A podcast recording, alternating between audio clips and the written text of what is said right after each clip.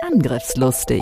IT-Sicherheit für dein Unternehmen. Der Security Podcast der Go Security. Vertrau nicht blind deinem Antivirenprogramm. Und das erleben wir ja tatsächlich noch. Mit Andreas Wiesler und Sandro Müller. Datensicherung ist die Lebensversicherung eines Unternehmens. Wir haben noch so viele Themen. Sandro und Andreas sind die IT-Sicherheitsexperten in der Schweiz.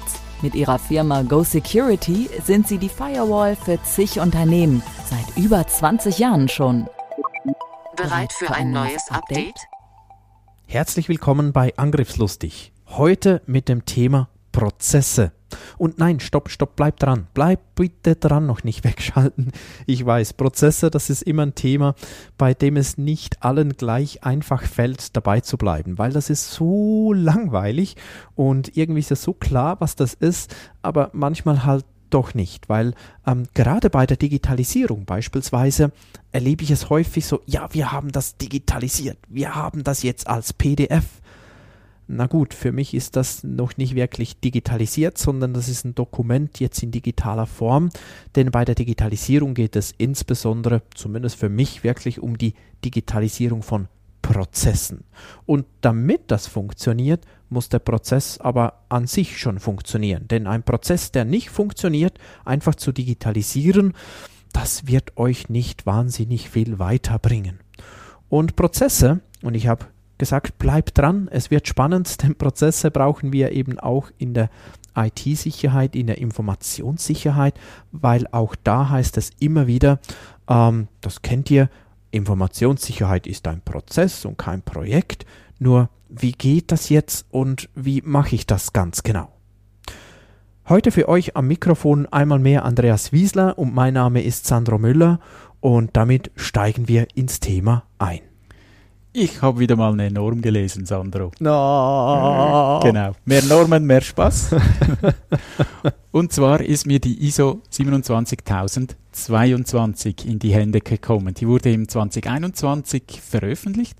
Und da geht es darum, wie kann ich Prozesse sauber abbilden. Und für was brauche ich jetzt das? Aus meiner Erfahrung, viele Unternehmen haben Mühe, die Informationssicherheitsprozesse auf Papier zu bringen. Man weiß zwar ungefähr, was man machen sollte, aber wie sehen dann die im Detail aus? Da ist ein großes Fragezeichen. Ist es nicht auch so, dass ähm, insbesondere ähm, aus deiner Erfahrung auch aus der ISO 27001 Zertifizierung, wenn man das das erste Mal macht, alles aufbaut, ist das alles in Ordnung. Wenn man das aber mal äh, laufen lässt, irgendwie ein halbes Jahr später, kommt man nicht weiter, oder? Ja, ist, plötzlich. Ist das nicht so ein typischer Ablauf? Irgendwo kommt so, und Ja. jetzt? Genau, wenn man die, die Zertifizierung erreichen will, ist man voller Elan, voller Energie und irgendwann fühlt man sich wie in dem Hamsterrad gefangen und, und kommt nicht mehr weiter. Und gerade die ISO-Norm verlangt ja, dass ich mich stetig verbessere. Und ich glaube, hier hilft insbesondere diese 27.022. Ihr merkt, wir haben wieder mit diesen Zahlen. Komm, einfach diese Norm. Wir schreiben es euch in die Beschreibung rein, welche das das ist. Es ist äh, Andreas äh, Drittlieblingsnorm. Nein, schön. Nein, es gibt, äh, in der Reihenfolge würde ich die jetzt nicht zuvorderst nehmen. Okay, das okay. schon nicht. Ja, diese Norm hilft euch. Äh, Es werden 17 Prozesse sehr ausführlich äh, beschrieben. Es gibt drei Kategorien. Management, da hat es zwar nur einen einzigen äh, drin enthalten. Dann gibt es den Haupt, sie nennen das Core und Support-Prozesse, also die unterstützenden Prozesse. Und wir gehen jetzt alle durch, oder? Ja, genau, alle 17 erklären wir jetzt. Ja, es sind ja nicht so viele Seiten in dieser Norm. Nein, Spaß beiseite. Wir möchten euch ganz kurz aufzeigen, wie die Struktur ist und dann an einem Beispiel mal erklären, was ist der Mehrwert dieser Norm. Wieso sollt ihr hier wieder Geld ausgeben für eine weitere Norm? Ist ja aber ähm, vielleicht fürs Verständnis, ihr könnt euch ja jetzt nicht zertifizieren lassen nach dieser Norm, sondern es ist so eine unterstützende Geschichte. Richtig. Sie wurde auch als äh, sogenannte informative Norm herausgegeben. Im Titel steht sogar, dass das äh, eine Technical Specification ist, also eine technische Unterstützung und kein Pflichtdokument darstellt. Also ihr müsst die nicht kaufen, ihr könnt sie kaufen. Ich finde das eigentlich noch cool, ähm, dass man das so macht, dass einfach ein Dokument so, hey, das hilft euch, ähm, das ist unterstützend, aber nicht nur solche Dinge, die eben dann auch für die Zertifizierung wirklich zählen. Ich finde das eigentlich ein guter Ansatz. Ja, und das wird auch laufend ausgebaut. Ich glaube, im Moment sind es knapp 60 äh, Normen in der 27.000er Reihe, also ganz, zu ganz vielen Themen. Und es sind auch weitere am Entstehen. Also du merkst äh, in unserem Podcast, wir hätten noch ganz viel miteinander zu diskutieren über Normen. Normen und Normen und Normen. Aber wisst ihr, was mich beruhigt? Jetzt ernsthaft. Bei 999 Normen ist Schluss, weil dann kommt dann 28.000 und das ist sicher schon reserviert, oder? Ja, das ich, Oder? eine andere, ja. Gut. Und die höchst, mit der höchsten Nummer ist da 27.799, das ist die Informationssicherheit im Gesundheitswesen. Okay. Ja, okay. aber dazwischen hat es noch viele Lücken. Alles klar. Komm, wir machen weiter. Wir kommen doch zur Struktur zurück. Ähm, zuerst kommt eine kurze Beschreibung, um was geht es hier überhaupt. Und dann folgt bereits eine Grafik. Die ist ein Flussdiagramm. Also da habt ihr Zustände und ihr habt Pfeile. Je nachdem, wie das Ergebnis ist, kann es sein, dass der Pfeil in eine andere Richtung geht. Und das könnt ihr natürlich anpassen. Das ist einfach mal ein Vorschlag. Ähm, Korrigiere mich, Andreas, wenn das Mhm. jetzt nicht so ist. Ich habe nicht die ganze Norm, ich habe sie nicht gelesen. Ähm, aber ein ganz wichtiger Punkt danach finde ich die Ziele. Weil ähm, eigentlich bei allem, das man macht, ähm, denke ich immer ist wichtig, warum mache ich das überhaupt? Was ist das Ziel? Und wenn ich das nicht kenne, dann hm, Ja, und für mich ist das ja auch immer ein, ein Startpunkt. Wieso mache ich etwas? Wenn ich einfach ziellos äh, loslaufe, ich sage jetzt einfach, ich gehe in die Ferien und ich laufe mal los und lass mich treiben. Irgendwo komme ich schon an, aber vielleicht wollte ich ans Meer und lande plötzlich in den Bergen. Kann auch schön sein, aber ohne Ziel bin ich halt ohne Struktur unterwegs. Jetzt wollte ich gerade sagen, Urlaub finde ich kein gutes Beispiel. Da kann es ja wirklich mal sein, dass ich mich einfach treiben lassen will. Aber natürlich, wenn ich das Ziel ähm, ähm, mehr trotzdem habe, dann äh, funktioniert das nicht, klar. Ja. Definitiv. Angriffslustig. Angriffslustig. Ja, und dann kommen Eingaben und Ausgaben. Also Input, Output. Woher bekomme ich Informationen? Wohin gebe ich Informationen? Also da wird beschrieben, wen muss ich mit an Bord holen, weil ich könnte nicht alles alleine machen. Vielleicht braucht ihr von der Geschäftsleitung Input, vielleicht vom Risikoeigentümer, von den Mitarbeitern. Das sind so Inputquellen.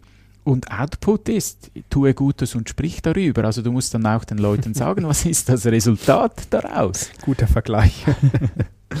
und man sagt eben, ein Prozess, einfach gesagt, ist eine, ein Input, dann passiert was und da kommt ein Output und das da passiert was, das ist dann das nächste, das sind die Aktivitäten, die darin passieren im Prozess und allfällige Funktionen. Wie, wie detailliert werden die eigentlich beschrieben? Ähm, Oder äh, nicht ins letzte Detail, weil ähm, eine ISO-Norm, die wird für jegliche Art von Unternehmen geschrieben. Ob jetzt das ein Ein-Mann-Unternehmen ist oder eins mit 10.000 Mitarbeitenden. Also ein bisschen Flexibilität ist da immer vorhanden. Wenn es zu starr ist und ich mich genau an das orientiere, kann ich vielleicht auch in eine falsche Richtung laufen. Darum, es gibt die Richtung vor, aber nicht die Details. Gehen wir doch mal so einen, einen Beispielprozess miteinander durch.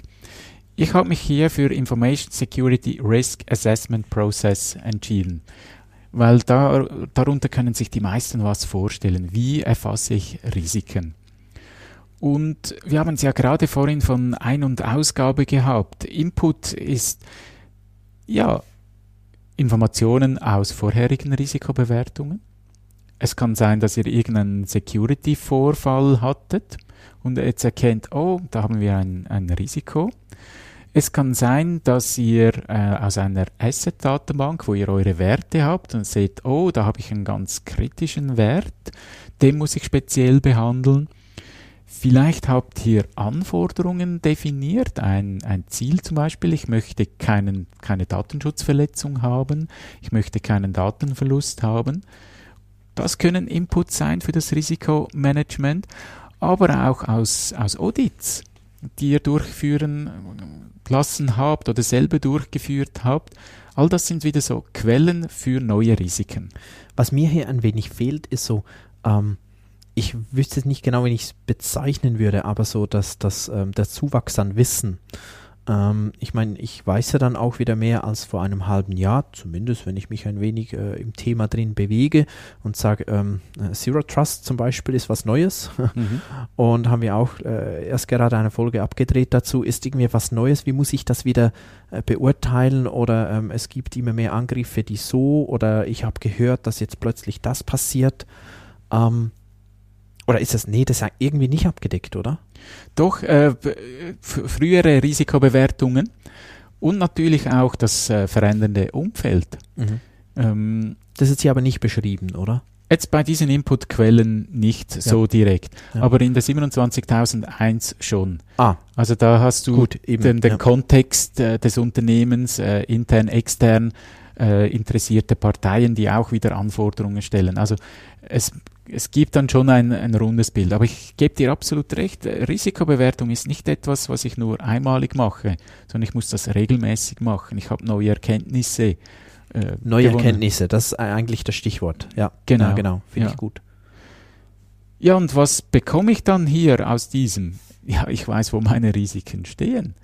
Ähm, diese Veränderung, die du gerade angesprochen hast, hat sich ein Risiko verschlechtert oder verbessert?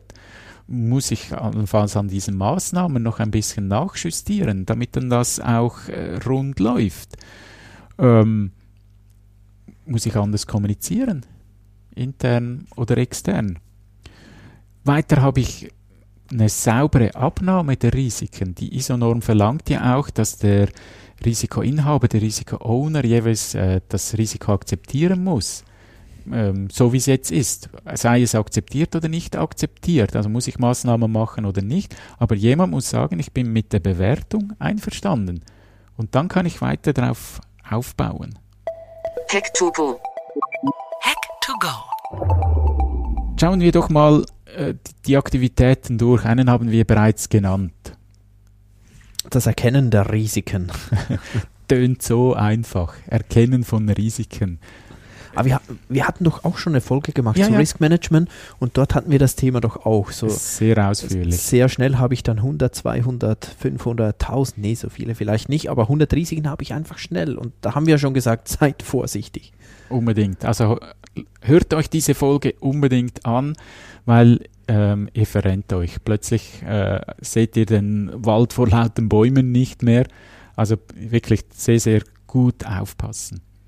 Der zweite Schritt ist dann Erkennen von Folgen, Bedrohungen, Schwachstellen, was kann mir passieren. Und hier, Sandro, hast du das wirklich richtig gesagt, ähm, das Wissen ändert sich. Ja. ja, ich glaube, das ist sehr, sehr entscheidend. Ähm, allgemein im Informationssicherheitsprozess, weil häufig ähm, hört man ja auch, ja, bei euch in der IT-Security, das ändert ja tagtäglich, das ist ja so schnell und das stimmt. Auf der einen Seite ist das richtig und auf der anderen Seite vieles bleibt auch. Und ähm, die Ansätze ändern sich aber. So das Grundwissen, wenn du das mal hast, ähm, dann kannst du mit dem auch einige Zeit später noch viel anfangen. Aber so die Details, die ändern immer wieder. Es kommt schon immer wieder was dazu. Und ich denke gerade auch ähm, in, in, allgemein in den Prozessen äh, der Informationssicherheit ist das schon noch wichtig zu berücksichtigen, weil ähm, wie lange war die letzte, jetzt kam ja äh, 27.002 kam ja neu heraus, richtig? Genau, im Februar war, 22. Okay, und, und die ähm, alte war 2015 oder 13, weiß ich jetzt nicht mehr, du 13. weißt das. 13. Ich meine, das waren fast zehn Jahre. Ja. Fast zehn Jahre und die war jetzt nicht, also so komplett überarbeitet ist sie jetzt auch nicht. Und das zeigt ja auch, manchmal bleiben gewisse Dinge, wenn man sie äh, allgemein beschreibt, doch sehr lange bestehen. Im Detail ja, da ändert sich dann schon immer wieder was, fast tagtäglich, ja klar. Ja, genau, wenn du die schon ansprichst, also man muss sie dann schon noch genauer anschauen. Es hat schon versteckte Dinge drin. Aber äh, ja, wie du sagst, ähm, Aber es sind, sogar, Jahre. sind also, sogar weniger Controls geworden. Und sind elf neue dazugekommen. Ja. Ihr seht, manchmal weiß ich auch was über Normen. Yes! ich gratuliere dir, Sandro. Ja, ich habe eine halbe Stunde nur für diesen Abschnitt habe ich. Nee, Quatsch. Ja, wir waren bei der Bedrohung und jetzt kommt noch die, die Wahrscheinlichkeit. Also wie oft kommt dieses Ereignis? Ich weiß, das ist äh, sehr esoterisch, äh, zehn Leute, elf Meinungen, aber nichtsdestotrotz, ich muss ja für mich mal ein, ein Gefühl bekommen, damit ich nachher sagen kann, akzeptiere ich ein Risiko oder nicht. Übrigens, da fällt mir spontan was ein. ähm, gerade diese Eintrittswahrscheinlichkeit, da hat man ja, also ich habe noch äh, damals in meiner Ausbildung gelernt, Eintrittswahrscheinlichkeit, ja, das ist ein schwieriges Thema, aber es gibt wer, der hat richtig viel Erfahrung, das sind Versicherungen. Versicherungen haben diese Daten und die, die hüten die auch wie Geheimnisse, weil das ist eigentlich Erfolgsrezept zu wissen, wie, wie, genau. Und ähm, spannend ist ja, ähm, das hat den Versicherungen begrenzt, was genutzt bei den Cyberversicherungen ist zwar ein wenig ein anderes Thema, ähm, ganz klein wenig Schadenfreude ähm, muss jetzt auch mal sein. Nee, ähm, aber was ich damit sagen will, ist ähm, vielmehr, es ist wirklich enorm schwierig. Selbst Versicherungen ähm, haben sich da teilweise wirklich verrannt im Bereich Informationssicherheit, Cybersicherheit. Und weil es auch so dynamisch ist, glaube ich, ey, mach da keine Doktorarbeit, weil es stimmt eh nicht. Ähm, wichtig ist, dass ihr das mal macht und dass ihr dann, ich glaube, ich weiß nicht, wie du das siehst, Andreas, aber ich denke, es bringt was auch dann zu vergleichen. Wie habe ich die verschiedenen Dinge bewertet? Und vielleicht hat es im Einzelnen äh, sich sinnvoll angehört, aber wenn ich dann die vergleiche, dann denke ich, hä, nein, das kann ja nicht sein, dass das häufiger eintritt, dass das, nee. Also es muss stimmig sein über das ganze äh, Risk Assessment, äh, das je, äh, ist jetzt sehr stark auf diesen Prozess bezogen. Wir wollten ja allgemein über die Norm sprechen, aber ähm, ich finde das wichtig. Ja, unbedingt. Und die Risikobewertung, das ist ja eure. Wenn ich ein Audit mache, äh, kritisiere ich jetzt nicht äh, die Eintrittswahrscheinlichkeiten und Auswirkungen. Mir geht es, wie du sagst, um das Gefühl. Machen Sie das ernsthaft? Haben Sie sich mit dem auseinandergesetzt? Ja. Ja, ja. ja und äh, das letzte Kästchen heißt dann noch Aktualisierung des Informationssicherheitsrisikoregisters. Egal, ob jetzt das Excel ist oder ein Tool, aber es heißt, ihr müsst das als dokumentierte Information ablegen. Also Risikoregister hört sich ziemlich manuell an. Ein cooles Wort, ja. Schön lang. Vor allem, wenn Informationssicherheit noch davor steht, genau. genau. Ja, ihr bekommt hier wirklich mit diesen 17 Prozessen ein Werkzeug an die Hand. Ihr müsst die Prozesse nicht neu erfinden und wie Sandro vorhin erwähnt hat, es wird von euch auch erwartet, dass ihr die anpasst an euch. Ihr müsst die nicht einfach blind übernehmen und sagen, Judi hui, jetzt habe ich da was, sondern setzt euch auseinander. Passt das auf euer Unternehmen oder eben nicht? Schreib dir das auf die Festplatte. Saubere Prozessdefinitionen erleichtern die Arbeit für alle beteiligten Personen. Die ISO 27022 beschreibt für euch 17 Prozesse. Anpassen ist nicht nur erlaubt, es ist nicht nur erwünscht, es ist fast schon Pflicht. Nutzt dieses Werkzeug, um Ideen zu sammeln und viel Zeit für die Erarbeitung, die ihr sonst habt, zu sparen. Und das war's auch schon wieder mit dieser Folge von Angriffslustig. Vielen Dank, dass ihr dabei wart. Wenn es euch gefallen hat, freuen wir uns über Kommentare und über einen Daumen nach oben. Macht's gut, bis zum nächsten Mal. Tschüss. Tschüss. Angriffslustig IT-Sicherheit für dein Unternehmen. Der Security Podcast der Go Security. Wie schütze ich mich vor Cyberkriminellen? Welche Passwörter sind sicher? Und was kann passieren, wenn ich gehackt werde? Bleib dran, abonniere jetzt den Podcast. Mehr Antworten gibt es in den nächsten Folgen mit Andreas Wiesler und Sandro Müller. Weitere Updates und Tipps auf gosecurity.ch.